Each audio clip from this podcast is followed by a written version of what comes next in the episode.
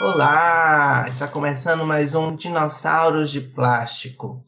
E hoje nós recebemos aqui o Elder, que já esteve aqui conosco alguns episódios atrás, e o Enio, que a gente vai discutir um tema bem interessante que surgiu a partir de um e-mail que a gente recebeu, né, uh, de um, um, dos nossos ouvintes, mandou esse e-mail e pediu que a gente uh, desse uma posição sobre isso. A gente achou melhor fazer um programa todo para responder esse e-mail, porque é um pouco mais complicado do que parece. É, antes de eu apresentar meus convidados, melhor, antes de eu pedir que eles se apresentem, eu vou dizer para você que está ouvindo a gente que nós estamos lá no uh, dinossauros de plástico no Instagram e que se você quiser falar com a gente, quiser mandar uma cartinha, você manda um e-mail para dinossaurodeplástico.gmail.com, ok? Então, Helder, Enio, vocês podem se apresentar? Oi, Moser. Oi, Enio. É, eu sou Helder, como o Moser disse, eu já participei antes. Eu sou professor da Universidade Federal de Sergipe, coordeno o Sexos, que é o grupo de estudos sobre sexualidade, saúde e desenvolvimento humano. E estou aqui como amigo, não como professor, para a gente conversar um pouco. Olá, gente. É um prazer estar com vocês. Meu nome é Enio, eu sou psicólogo, sou mestre em psicologia e atualmente sou doutorando no programa de psicologia da UFES. Né? É um prazer enorme é, estar aqui pela primeira vez, agradecer ao Moza imensamente esse convite. E é um prazer também estar com, com Elda, que é uma sumidade na psicologia brasileira. Ah, é ótimo estar com vocês aqui, estamos todos em casa e vai ser bem legal. Primeiro, acho que para a gente começar, eu vou ler o e-mail que a gente recebeu, certo? Que aí a gente parte desse e-mail. Eu não vou identificar o ouvinte que mandou esse e-mail, é, mas ele dizia assim, ó. Sabemos que nossa sociedade é mista no sentido espiritual, de cor, de raça e corpos. Porém, é, há algo que me indaga e me deixa a pensar. Cada ser humano tem suas preferências das quais se sentem mais atraídos e isso é refletido na escolha do próximo ao qual queremos ficar, namorar ou casar. A pergunta é: a partir de qual momento nossas escolhas se tornam algo preconceituoso, intolerante e desrespeitoso perante o outro? Dito em outras palavras, ele está querendo saber assim, ó, até que ponto é uma questão de gosto, uma questão de atração e até que ponto isso pode passar a ser um preconceito, uma discriminação. Fácil? É. Moser, você chamou a gente para um tema ótimo, mas não fácil. Fácil não é. Mas a gente tem sim o que falar sobre isso. Eu acho que a pergunta é muito boa e eu acho que tem a ver com muita gente, né? A maioria das pessoas já deve ter parado para pensar nisso e não descobriu a resposta. A gente pode ajudar um pouquinho a elaborar essa resposta, né? Isso, Helder. É, eu acho que é um assunto que merece um pouco de reflexão, né? E por isso que eu chamei vocês aqui. Eu acho que a gente podia começar tentando entender o que é essa questão, o que é o, o que é que constrói, né, Helder? O que é que define o nosso gosto, nossa atração, nosso desejo. Você pode falar um pouco para a gente sobre isso? Tá. Então, olha, quando a gente fala em atração, a gente tem atração sexual mas a gente tem também o nosso desejo pelo relacionamento, são coisas diferentes. Então vamos começar por aí. Na nossa cultura, a gente tem uma ideia romântica, assim, ideal, de que a atração sexual e o desejo pelo relacionamento vai estar junto. A gente criou isso quando a gente criou a nossa ideia de casamento, do, do casamento por amor, da paixão e tal.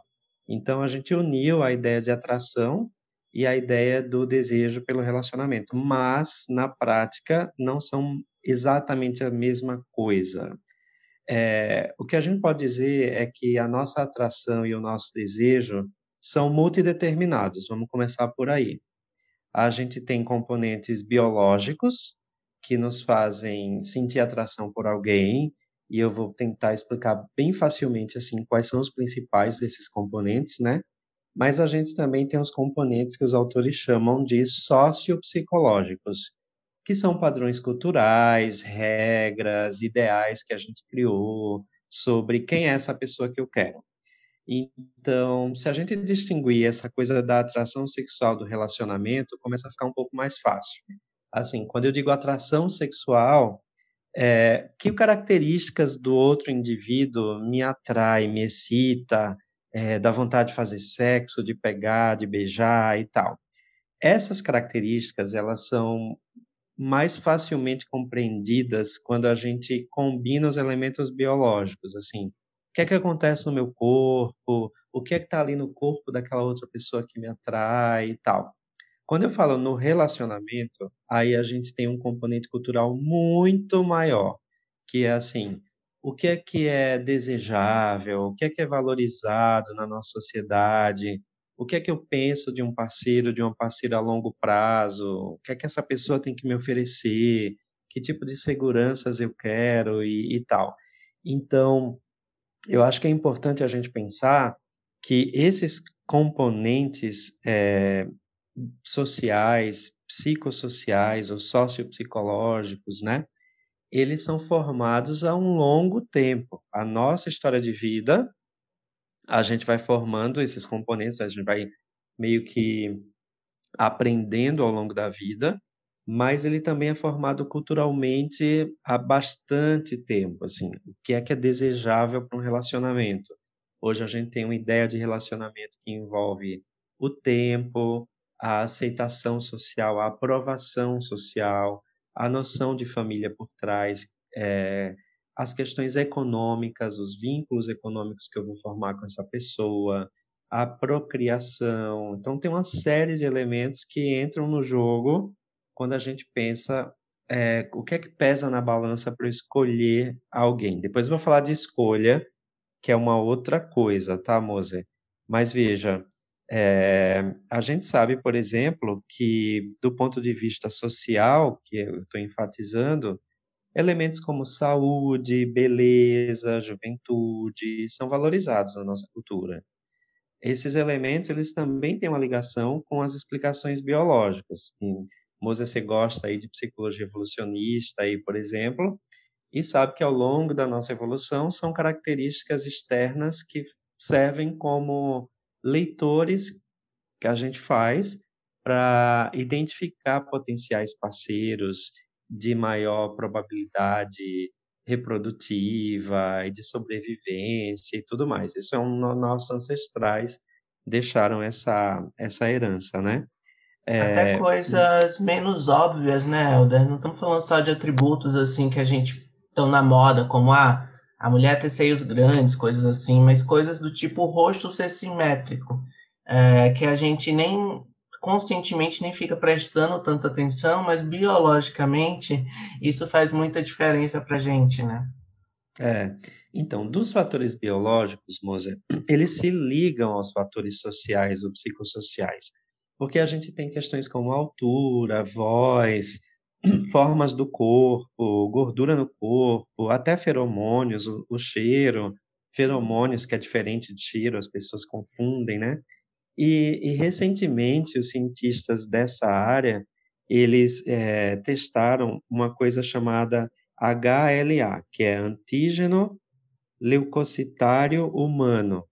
É, parece que também tem um elemento biológico na atração em que pessoas que têm esse antígeno, antígeno diferente do, do, do seu parceiro têm maior probabilidade de atração física do ponto de vista instintivo, né? Mas é claro que isso não explica tudo, porque em cima disso vem os elementos culturais. A gente tem o nosso lado bicho, a gente tem o nosso lado animal, mas nós humanos somos animais culturais. Então, como diz a Lordelo, a gente é biologicamente cultural. Então não dá para dispensar. Então, em cima de todo esse aparato biológico que tem no jogo da atração e tal, a gente começa a listar características nas pessoas que representam determinadas coisas e que têm valor. Então a gente começa a dar valor aos outros. Quem vale mais no mercado sexual? E esse quem vale mais tem a ver com normas que vão além do nosso desejo pessoal, do nosso gosto, digamos assim, do nosso tipo o mercado sexual ele é regido pelo grupo, ele não é regido pelo indivíduo. Então, esse valor que foi criado em torno dos indivíduos nessa disputa aí de atração, de, é, ele é dependente de uma cultura grupal, do que aquele grupo valoriza ou desvaloriza. E aí começam as questões que é bem interessante e tem a ver com a pergunta aí do leitor e com o nosso tema de hoje, né? A Helder, gente tem... Oi. Vou te interromper para ver se, a gente está entendendo bem. Então, você está dizendo para a gente que eu posso gostar de uma pessoa, né, sentir atração sexual por ela, mas entender que aquela pessoa não é adequada para eu me relacionar. É aquilo que a gente falava lá no interior de que fulano não é para casar. É mais ou menos isso? É mais ou menos isso, e eu não estou dizendo que isso é bom ou ruim. É, é, mais ou menos a gente ser sincero ao ponto de saber que a gente tem desejos que vêm de um lado instintivo, que vem da coisa hormonal, dessa explicação que a gente está tentando dar de uma forma simples aqui, mas que nem todos esses desejos eles são alinhados ao que socialmente é aprovado, é valorizado, é reforçado. Então, eu posso ter alguns desejos aí sexuais por pessoas e tal, que pode ficar só no campo da atração sexual e não ir para o campo do relacionamento. Porque eu consigo, de alguma forma, diferenciar isso. Sim, é mais ou menos o que você disse que já ouviu no interior, não é só no interior, mas que já ouviu aí, num, num tom até malicioso, né? Ah, fulano, Sim. fulana é para transar, mas não é para casar. Então, isso quer dizer que a pessoa tem uma noção de que aquele outro indivíduo, aquela pessoa, atrai sexualmente, mas ela carrega uma série de características que socialmente pode ser desvalorizada. Por exemplo, minha mãe não vai aprovar, meu pai não vai aprovar, o que é que vão pensar de mim se eu andar com essa pessoa? Mas no segredo, nas quatro paredes, como dizem, eu transaria com aquela pessoa. Então a gente tem que admitir que existe essa diferença, né? Muito bacana. Eu acho que isso já encosta um pouco na questão do uh, na questão do preconceito, na questão do de, de dessa valorização uhum. social uhum. que vai de alguma forma se ligar com essas escolhas que a gente faz e com a rejeição que a gente tem de determinadas características de determinados grupos, né? Porque uma coisa é eu entender que ah, meus pais não aprovam, mas outra coisa é eu incorporar isso de uma forma que eu já uh, seleciono né, parceiros sexuais de acordo com essa imagem da sociedade, do que é que seria uhum. adequado ou não. E aí, partindo disso, eu perguntaria a Enio, assim, Enio, então o que é que constrói, o que é que define, o que é que está relacionado aos preconceitos que a gente desenvolve, né? Moza, é assim muito interessante tudo isso que o Helder trouxe. É muito importante também frisar essas questões mesmo. Acho que o Helder fez, foi bastante elucidativo né, sobre essa temática. É, e, assim, como o Helder colocou bem no início, é um assunto espinhoso, né, que de certa forma é incômodo para algumas pessoas, porque toca ali é, numa seara, num, num, num aspecto muito íntimo, né, porque as relações afetivas são levadas para os aspectos mais íntimos é aquela questão. É, é como se fosse briga de marido de colher, ninguém mete a colher. Né? Mas aí as relações íntimas também seguem também uma certa lógica. Então, só que a gente precisa entender também, né, que é muito interessante a gente entender como esses gostos, essas preferências, elas são permeadas pelo preconceito, pelo racismo, né, pela discriminação, pela, pela, pela a feminofobia, né, pela, é, pela gordofobia também, né, como é que a gente constrói esses gostos? Como é que esses gostos eles são é, socializados com a gente desde cedo, né? Então a gente sempre desde cedo a gente tem uma imagem de que uma pessoa é ideal para se relacionar, é ideal para casar, né? É tanto que tem um aforisma que eu adoro muito esse aforisma porque ele pinta muito, ele, é, ele é, elucida muitas coisas, principalmente se tratando da seara brasileira, né? Que é o, o aforisma que é utilizado pelo Gilberto, Gilberto Freire, né, no livro Casagrande Cinzala, se eu não me engano, e é de um, de um autor que ele não, eu não recordo o nome agora, mas eu vou tentar recuperar, e é, fala bem assim, branca para casar, mulata para transar e negra para trabalhar. Então a gente já consegue perceber isso, né? Como o Brasil foi, é, de certa forma, construído em cima desse de que a tonalidade da pele determina quem deve ser para casar, né? Como você colocou muito bem, essa questão de ah, essa pessoa não não serve para tal pessoa, né? Por que isso? Como essas normas né, sociais elas incidem sobre os nossos gostos, sobre as nossas preferências. E também é uma questão que tipo não é mera uma questão de preferência, né? A gente precisa analisar, a gente precisa avaliar porque esses gostos, esses gostos, essas preferências, elas são permeadas é, pelo que elas são permeadas, na verdade, né? Pelo racismo, pela gordofobia, qual o padrão de pessoa que meu olhar se volta na rua, né? Qual o padrão de pessoa que eu acho que é bonito? Qual é o padrão de pessoa que eu vejo na mídia e sinto desejo? Aí tem aquela questão, tudo bem, eu posso ter desejo por uma pessoa de, que difere desse padrão que é colocado pela sociedade, né? Mas aí eu fico com ela a partir de determinados horários, né? Eu fico com ela é, às escuras, é, em lugares ermos. Isso é importante a gente frisar também. É, é um, um, são assuntos que eu acredito que reverberam muito na nossa vida, né? E a gente consegue compreender isso e principalmente em períodos de aplicativos isso fica muito patente, muito evidente, né? Como os aplicativos a gente consegue dar um deletar na pessoa que não se encaixa no padrão que a gente deseja, né? Ou então a gente se relaciona até com determinado tipo de pessoa, mas é, a partir do, depois do gozo, depois de ter o prazer, a gente deleta essa pessoa. E qual é o tipo de pessoa que a gente que a gente deleta? Né? Quais são as características? Quais são o fenótipo? Qual é o fenótipo dessa pessoa? A que raça, a que classe essa pessoa pertence? Né? Será que ela é feminada? Será que ela é negra? É importante a gente falar sobre esses aspectos, porque é, esses aspectos ele, é, eles regem muito os nossos gostos, nossas preferências. E como diria Bourdieu no livro A Distinção, o nosso gosto é construído socialmente. Né? Então, esse gosto ali, é, nosso, nosso olho é um produto também social. Né? Então, a gente olha para determinado tipo de pessoa e vê se essa pessoa é palatável ou não, se eu devo me envolver ou não com essa pessoa. Aí entra na questão do preconceito, como você colocou a pergunta, né? Como esse preconceito ele rege meus gostos, minhas preferências. Até que ponto é, uma, é um mero gosto, uma mera preferência, até que ponto isso se transforma em uma forma de exclusão, né? A que, a que ponto eu excluo uma pessoa por ela pertencer a determinada etnia ou é, pertence a ter certos trejeitos ou ter determinado fenótipo, né, biotipo corporal.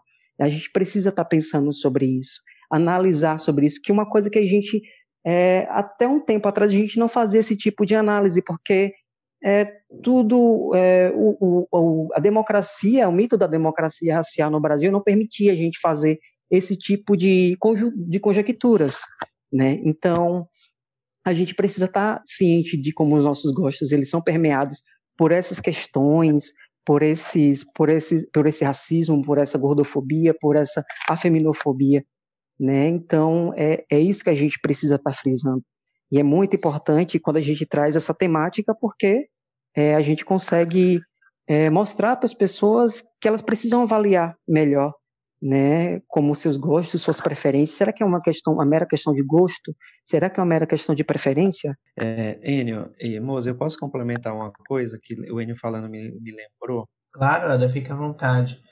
Então, Enio falou sobre uh, o fato de a gente ter, num país racista como o Brasil, a gente ter na imagem física da pessoa já avaliações de julgamento. Ou seja, o que é mais ou menos valorizado está representado ali na cor da pele, por exemplo.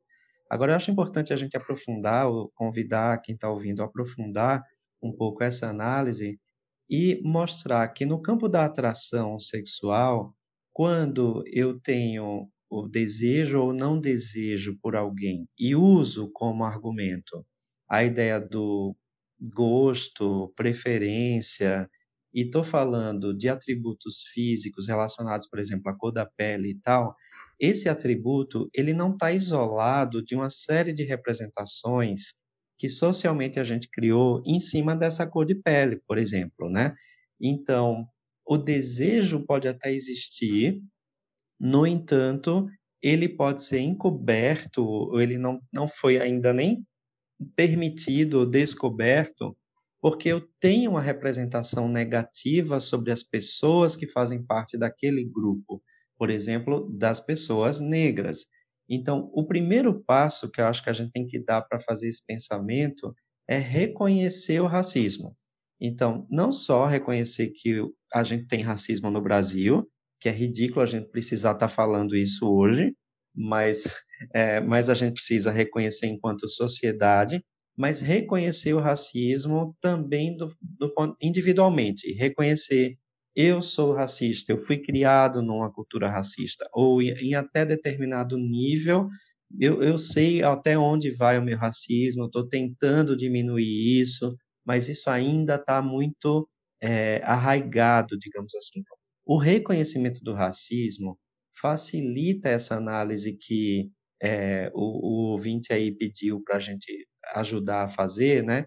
Porque você consegue pensar o que é que eu estou julgando? Eu estou julgando a cor da pele de uma pessoa, ou eu estou julgando e dizendo que isso é preferência, ou eu estou julgando uma série de atributos e representações negativas, que são estereótipos, que vêm junto com essa cor de pele, e que eu estou acreditando nessa coisa negativa, e por isso eu estou afastando essas pessoas. Então é importante fazer esse caminho. Não sei se Enio concorda comigo, mas que esse reconhecimento ele tem que estar presente e eu não tratar a atração como uma simples atração física. Essa atração física ela está permeada por essa ideia sobre aquela pessoa que faz parte de um grupo e que tem e sofre estereótipos negativos e que eu introjetei e assumi alguns desses estereótipos e por isso eu estou julgando essa pessoa. Entende a, a, a lógica do raciocínio? Sim, você está dizendo para a gente que não é uma questão só individual.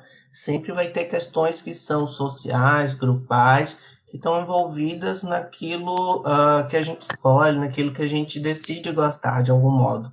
Então, sempre, uh... não é questão de gosto. Eu podia citar, tem uma, tem uma autora que eu adoro chamada Ellen Fish. Acho que alguns conhecem quem está ouvindo aqui. Ela tem vários livros, o mais recente é, é Anatomia do Amor. Acho que em português ficou Anatomia do Amor. E ela diz o seguinte, que ao contrário do que a gente perpetuou durante muitos anos na psicologia, de que os opostos se atraem, uma coisa bem romântica assim, ela mostrou que é uma tendência social de que a gente busque pessoas mais semelhantes do nosso grupo. Então, a gente quer as pessoas do mesmo nível social, do mesmo nível econômico, do mesmo nível educacional.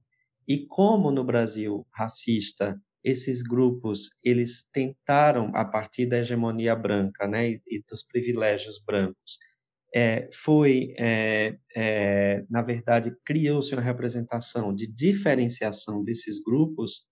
Isso também, segundo Ellen Fish, isso também entra no nosso imaginário, na nossa representação, faz a gente acreditar que isso é um gosto, mas isso, na verdade, é uma forma de segregação baseada em um, em um estereótipo. Então, a gente tem um, um efeito social dentro daquilo que a gente está chamando de gosto.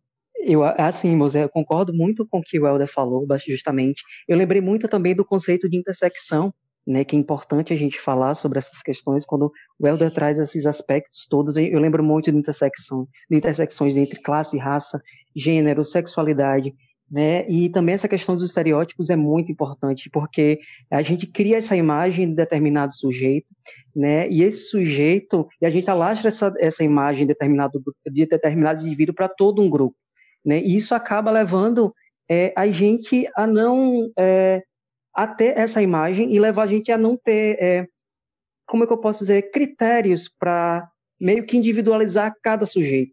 Né? E isso acaba levando a gente a ser realmente é, racista, e justamente esse processo também de se conhecer racista, como a Helder colocou muito bem no início é, dessa, dessa outra fala, é, é importantíssimo. Né? A gente precisa também reconhecer, as pessoas brancas precisam conhecer seus privilégios, e que esses privilégios também eles incidem também na seara afetiva sexual, né? Então, qual é o qual é o, o padrão ideal de pessoa que a gente endeusa, que a gente tem como referência, e quais, quais são os padrões, né, os estereótipos que a gente imputa a um indivíduo ou uma pessoa negra. Né? É importante a gente frisar isso também.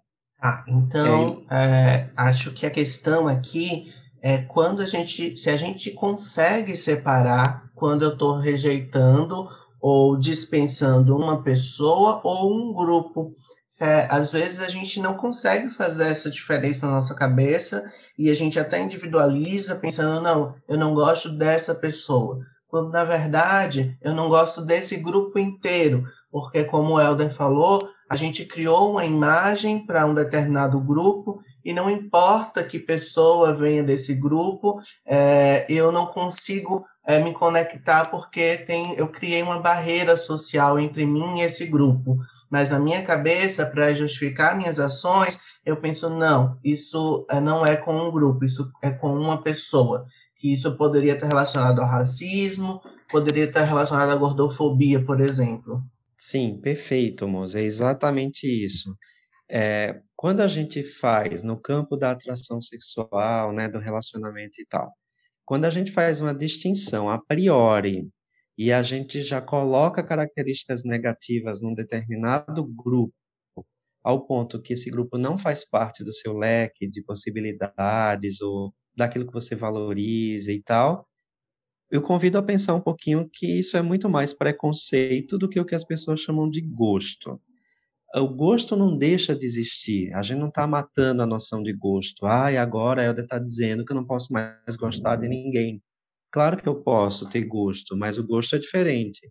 O gosto é eu entrar numa sala onde tem uma série de pessoas e uma dessas pessoas me atrai mais do que aquela que está sentada do lado dela.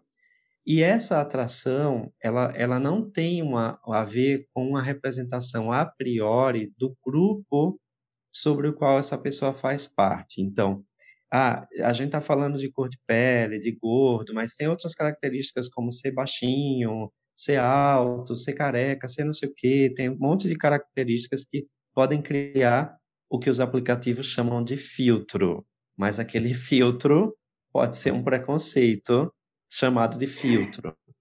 Mas é, esse, isso que as pessoas chamam de filtro, quando eu parto de uma ideia a priori, ou seja, é, ela já está pré-formada, eu já defini que aquela pessoa, por fazer parte de um grupo específico, não tem chance, não, não tem chance comigo, não me atrai de jeito nenhum.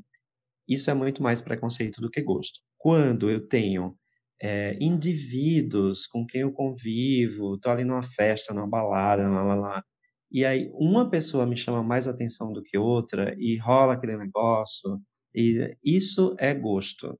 É muito diferente do preconceito. Eu adorei o que o Helder colocou, bem interessante isso, porque é, eu tenho muito, adoro muito essas questões dos aplicativos e esses filtros também né? É, chegou em um determinado momento, eu acredito que o Grindr, né, colocou, estava é, estudando a possibilidade de se colocar um filtro racial, né, para as pessoas determinarem que desejam determinado tipo de pele, que desejam é, com uma cor branca, uma cor negra, uma cor, é, uma pessoa de cor parda, sei lá.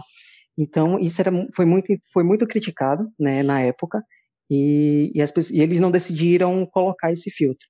Mas dentro desses, desses filtros, né, a gente tem é, outros filtros que mostram para gente que determinado grupo pode ser preferido ou não. Pronto, tem no Grindr, eu acho que é de soro positivos. Né? A gente pode, também pode é, pegar, acho que pode ser feito também essa proximidade. Ah, tudo bem que tem outras questões que permeiam, mas é um filtro que de, determina quem você pode excluir, quem você não pode excluir.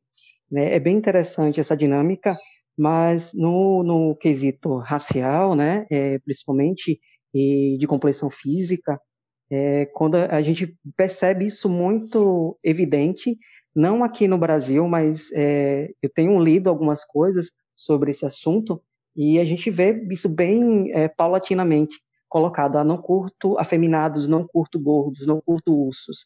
Então, o que, que é isso, né? Isso transcende a barreira do gosto e acaba é, se transformando realmente em preconceito, em uma exclusão.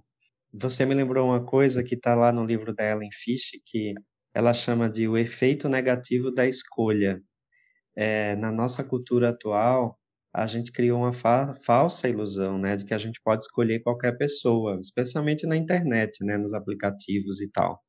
E isso cria um efeito muito negativo, porque a gente cria um afunilamento, assim, a gente cria um perfil ideal, as pessoas criam isso, e se você está lá conversando com alguém, está no jogo da paquera e tal, e surge uma característica que não que você não gosta, você exclui facilmente porque logo em seguida na outra página ou daqui a alguns minutos aparece mais uma opção. Então, essa falsa ideia de que no jogo do mercado sexual a gente está cheio de opções, criou também como efeito colateral, é, na verdade, maximizou, ela diz, e eu concordo que maximizou os efeitos do preconceito na, na, no jogo sexual. Porque, como eu acho que eu posso escolher qualquer um, já que tem tanta gente disponível, eu começo a, é, a, a maximizar, a, eu começo a revelar esses meus filtros, digamos assim, entre aspas, filtros, uh, e eu chego lá nesse, nesse perfil ideal, que eu idealizei, né? E ela mostra que isso é ruim para todo mundo. Isso é ruim para quem está sendo escolhido, entre aspas, que ninguém é escolhido assim, é, mas é ruim também para quem está fazendo as escolhas, porque essa pessoa fazendo as escolhas em geral está hiper insatisfeita. Quem de nós não conhece alguém que diz, ah, eu não namoro, eu não tenho ninguém. Aí a gente para para pensar e olha assim, se essa pessoa, tipo assim, não é porque não tem opção, é porque essa talvez quem ela quer não, não existe. Mas é ruim também para quem está no jogo se sentindo escolhido. E aí, claro, que as nossas hierarquias sociais, incluindo a de raça, traz desvantagens para quem está no grupo que sofre o preconceito. No caso do Brasil e outros países, as pessoas negras, por exemplo. As pessoas negras nesse jogo, elas perdem também porque é as pessoas brancas e que estão dominando a regra e estão no sistema normativo do que é o padrão de beleza da mídia, do que é o padrão eurocêntrico e tudo mais, essas pessoas se acham no direito de escolher. Então, nesse jogo, pensando socialmente, não pensando em indivíduos, é, brancos também têm privilégio e também têm a vantagem e se acham que escolhem e produzem e reproduzem o padrão de beleza branco, eurocêntrico e tudo isso que a gente sabe, magro, tudo isso. Só explicando para os nossos ouvintes o que é o Grindr que o Enio falou. É uma espécie de Tinder, né, Enio, para homens gays. É mais ou menos isso. É um aplicativo de relacionamento. E em relação ao que o Helder falou, é, tem uma coisa que eu acho muito importante a gente destacar, Helder, que é que essa de nunca estar satisfeito, né? Se a gente tem muitas opções, é como se a gente nunca ficasse satisfeito o suficiente. É quando a gente vai naquela confeitaria que tem 30 sabores de torta e a gente pensa, é, eu devo provar todos, ou eu escolho esse, mas aí, aí talvez o outro tivesse sido melhor, então nunca vai ser bom o suficiente. Acho que o efeito é mais ou menos esse. É, então acho que a gente vai fazer só mais uma questão para vocês. Acho que na verdade duas, né? É, para a gente fechar esse papo. Uh, a primeira é o seguinte: acho que uh, eu já ouvi isso muitas vezes na minha vida. Eu acho que eu vou jogar para vocês essa batata quente, que é aquela ideia de que ah, mas então eu preciso gostar de todo mundo. Eu não tenho mais direito à escolha. Eu sei que você já falaram um pouco sobre isso, mas se vocês puderem dar mais uma comentadinha.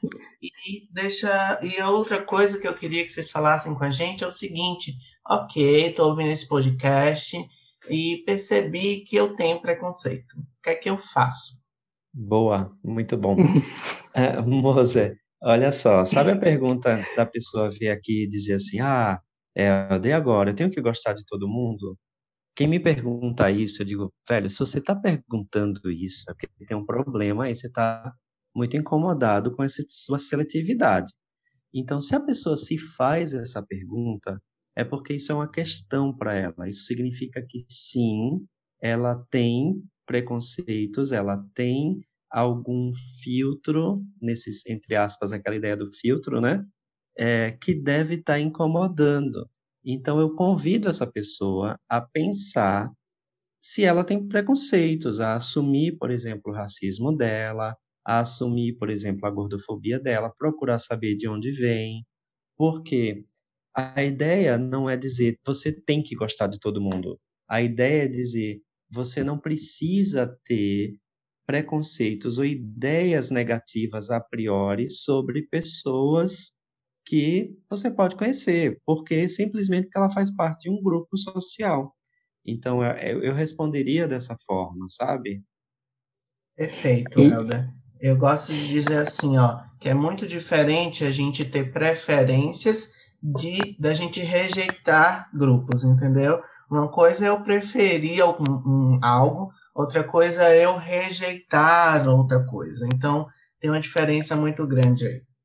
Isso, isso, moço. Eu acho que é importante, tipo, também, como o Helder colocou, a gente apelar mesmo para o nosso senso crítico, né? Será que eu não estou reduzindo uma pessoa simplesmente à cor da pele, a uma classe social, a um, a um biotipo, né? Fazer esse movimento justamente, questionar seus próprios preconceitos, eu acho que isso é, é, é essencial nesse processo, para a gente poder justamente também encarar as nossas, as nossas questões, as nossas falhas, os nossos preconceitos, os nossos racismos, né? E fazer desse movimento um processo de desconstrução. Esse processo de desconstrução é de suma importância, porque quando reduz uma pessoa a cor da pele dela, né, é, eu acabo me fechando para N possibilidades, né, de conhecer pessoas que é, realmente poderiam me mostrar outros, outros universos, outras realidades.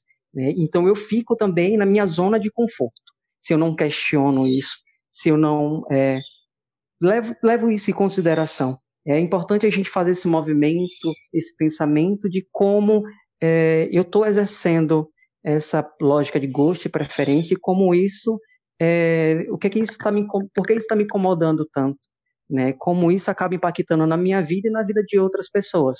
E talvez, Enio, também a pessoa ela fazer o exercício de se perguntar é, isso que eu estou chamando de gosto é meu ou isso é para satisfazer alguém, dar explicações para alguém sobre com quem eu estou namorando, com quem eu estou ficando, quem eu estou pegando? Será que é vergonha dos meus amigos? Será que é vergonha da minha família? E tentar identificar de onde vem isso, de onde vem essa seletividade. Eu acho Perfeito. que isso também é um exercício importante. Perfeito, Helder. Isso é um movimento justamente essencial, porque, é, como a gente colocou logo no início, né, é, nós somos permeados, nós somos perpassados por outros ambientes, por vários grupos que nos circundam durante nossa vida, família, a escola, o trabalho, amigos, e isso leva a gente também a construir, né, a achar o que é legal para também estar tá mostrando para as pessoas do grupo que nós fazemos parte, quais, qual é, o que é, de certa forma, atingir as expectativas dessas pessoas. Né? Eu acho que isso é importante também, porque é, também tem o medo de ser excluído desse grupo por tá, estar namorando uhum. com uma pessoa que não faz parte dele, né, Isso. desse universo. E principalmente quando se encaixa com classe e raça, e raça, né? É bem interessante que a gente também faça isso. O que é meu e o que é do outro. Né? Isso é, é, é, o que é das pessoas que me circundam, o que é da minha mãe, o que é do meu pai. Quantas pessoas eu ouço hoje em dia falando que ah, eu namorava com uma menina, um menino negro, só que minha mãe não gostava da menina, eu tive que terminar o relacionamento, né? Porque eu tenho que eu terminei esse relacionamento se era uma pessoa que eu gostava. Né? Bem interessante a gente fazer esse movimento, esses questionamentos. Perfeito, Enio. Obrigado, vocês são fantásticos. Estou bem feliz com o papo que a gente conseguiu desenvolver sobre isso, porque é realmente um assunto difícil e, e bem delicado, mas eu acho que a gente conseguiu construir uma ideia aqui bem interessante. É, e se quem está ouvindo agora tem uma dúvida, uma pergunta difícil para fazer, pode mandar para a gente lá no nosso e-mail, no dinossaurodeplástico.gmail.com. A gente vai agora para as nossas menções honrosas e as nossas menções pesarosas. Quem quer começar com sua menção honrosa? Ah, eu acho que vai. Eu estava até com receio de todo mundo dar a mesma menção honrosa essa semana. Porque eu acho que a grande menção rosa da semana é a vacina, vacina e vacina. Então eu dou mil vezes para vacina. Perfeito. Depois de muito, muito lenga-lenga, depois de muita, muita enrolação, finalmente a gente começou a vacinar, né, Helder? Exato. Ah, não vejo a hora de chegar para todo mundo. Ai, gente, eu vou dar minha menção honrosa, né, para uma série né, que entrou agora no catálogo da Netflix, que é Pose. Eu acho que Pose traz muito dessas coisas que a gente está falando hoje aqui. É muito interessante que o pessoal já deve ter assistido, mas quem não assistiu, assista, porque é, é incrível, é uma obra fantástica. É, e eu acredito que vai acrescentar bastante para as pessoas, pra, principalmente para o indivíduo que fez essa pergunta, esse questionamento, né, para ele poder abrir, expandir os seus horizontes e questionar muitas coisas que perpassam a vida dele. Eu acho que é bem importante falar isso. Legal. Eu vou dar a menção honrosa para as estreias recentes que a gente teve é, de temporadas de RuPaul's Drag Race. Então, ano passado a gente teve algumas temporadas um pouco questionáveis, a temporada da Holanda foi meio ruim, mas esse ano a gente tem a, a temporada 13, né, da, desse reality show lá dos Estados Unidos, e tá muito boa, muito interessante. E também a gente está tendo a segunda temporada de RuPaul's Drag Race UK, lá no Reino Unido. E uh, as duas temporadas têm sido bem interessantes de acompanhar. Estão ainda no início aí, mas acho que prometem. Helder, amanhã tá aqui mandando um beijo para você. Ah, uh... que bom. Manda um beijo para ela.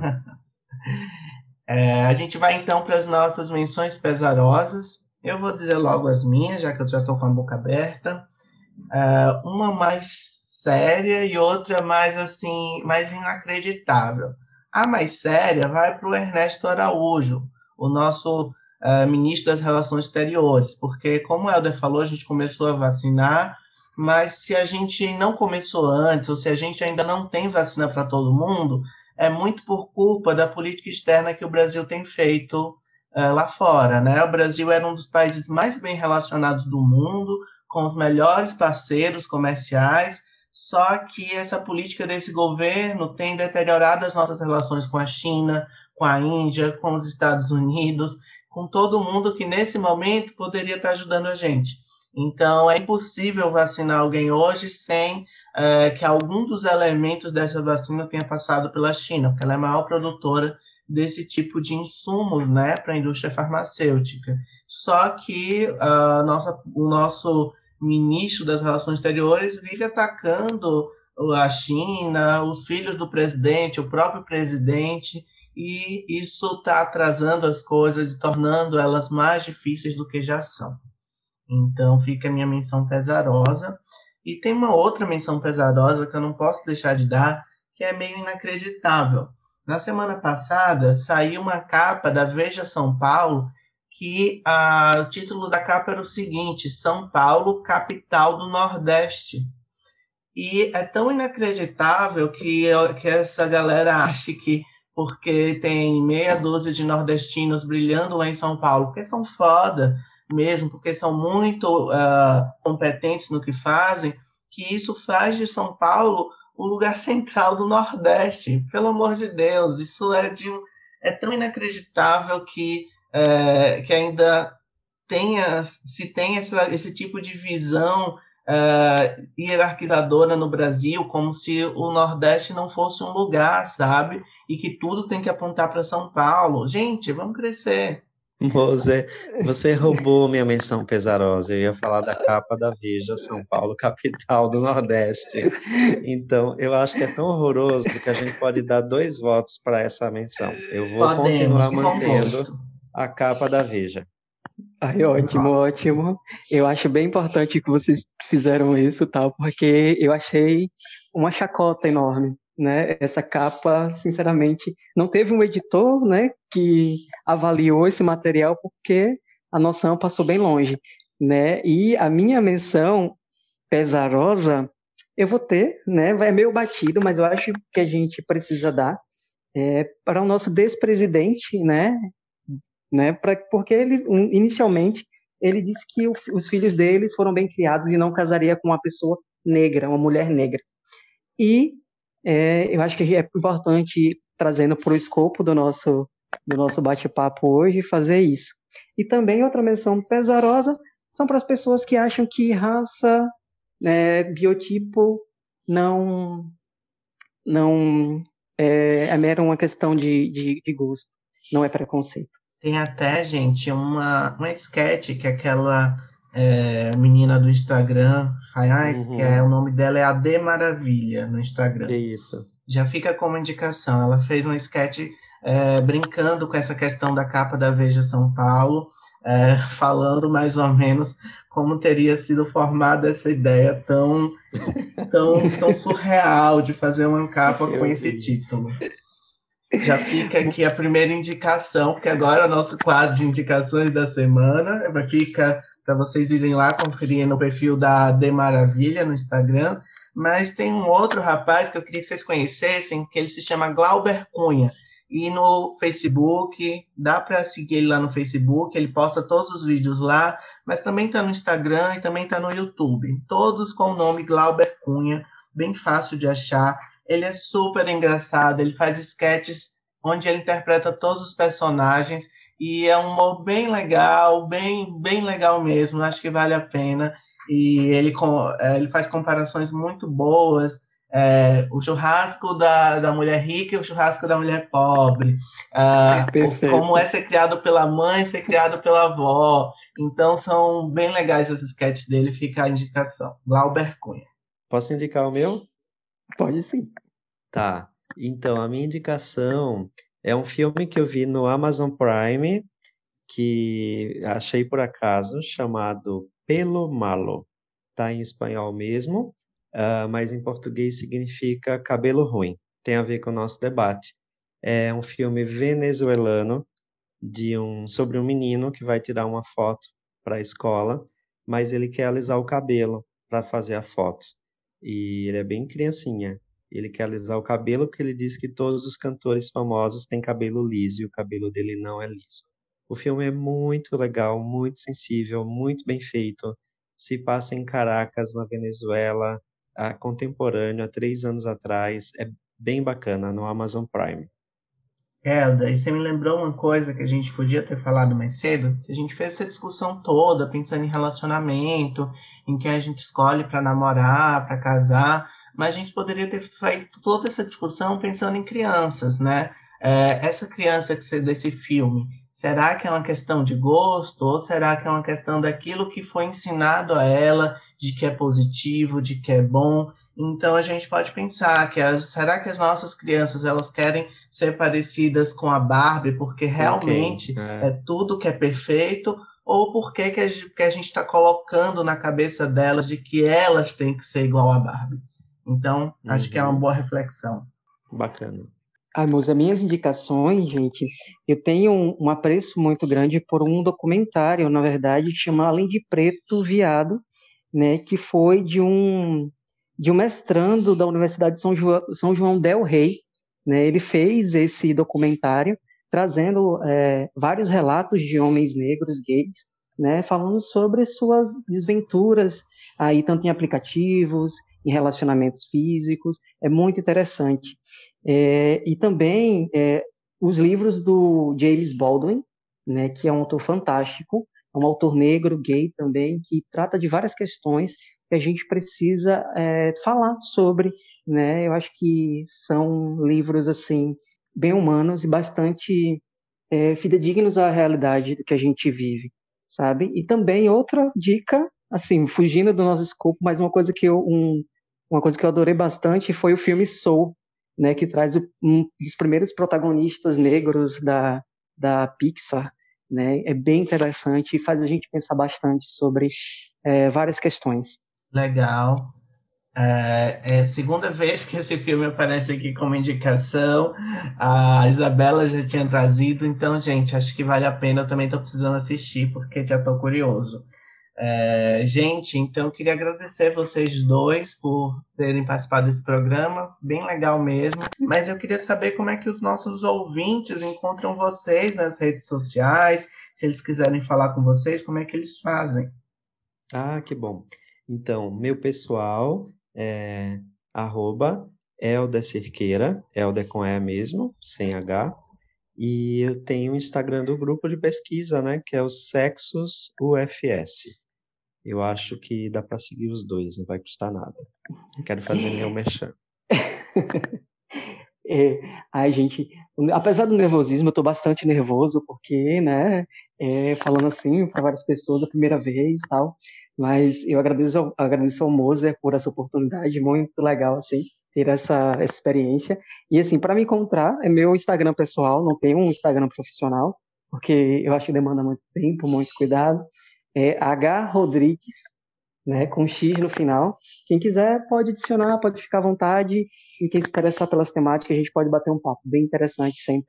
Estou sempre aberto, disposto a é, novas conjecturas, novas discussões. Legal, Enio e Elda. Muito obrigado mesmo. Espero vocês aqui mais vezes, porque eu quero repetir essa parceria. Pode ser? Ah, que bom. Eu quero, viu, moça? Eu já disse que me chame sempre. Ai, também eu quero. Olha que eu vou abusar, mas tá bom. Tá bom. obrigado, quero, gente. Até a próxima semana. Tchau. Tchau, obrigado. tchau, tchau, gente.